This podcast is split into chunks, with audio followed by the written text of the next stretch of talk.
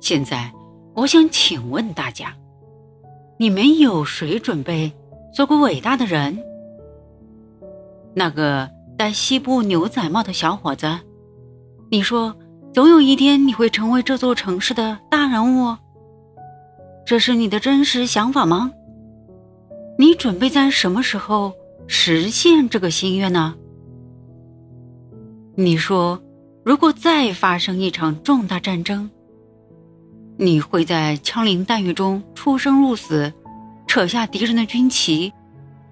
到时候，你胸前挂满军功章凯旋，担任政府嘉奖给你的公职，这就是你想成为的伟人？不，不会的，年轻人，你这样做并非真正的伟大。不过，我们不应当指责你的思想。因为你从上学起就接受着这样的教育，那些担任公职的人也都是曾经的战斗英雄。我还记得，刚结束美国和西班牙战争时，这座城市经历过一次和平游行运动。听围观的人说，游行队伍走上部落大街时，霍普森先生的四轮马车停了下来。所有人都将礼帽抛向天际，挥舞着手帕，高声呼喊：“霍普森万岁！”我当时要是在现场的话，也会那样做的，因为他是一个值得尊敬的人。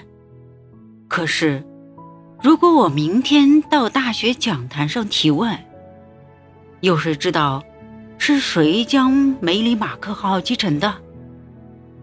假如他们说是霍普森先生，那么他们的回答仅仅说对八分之一，因为，因为继承梅里马克号的人共有八个，其中七个人在枪林弹雨中冲锋陷阵，而霍普森先生身为指挥官，可能并没有受到西班牙炮火的攻击。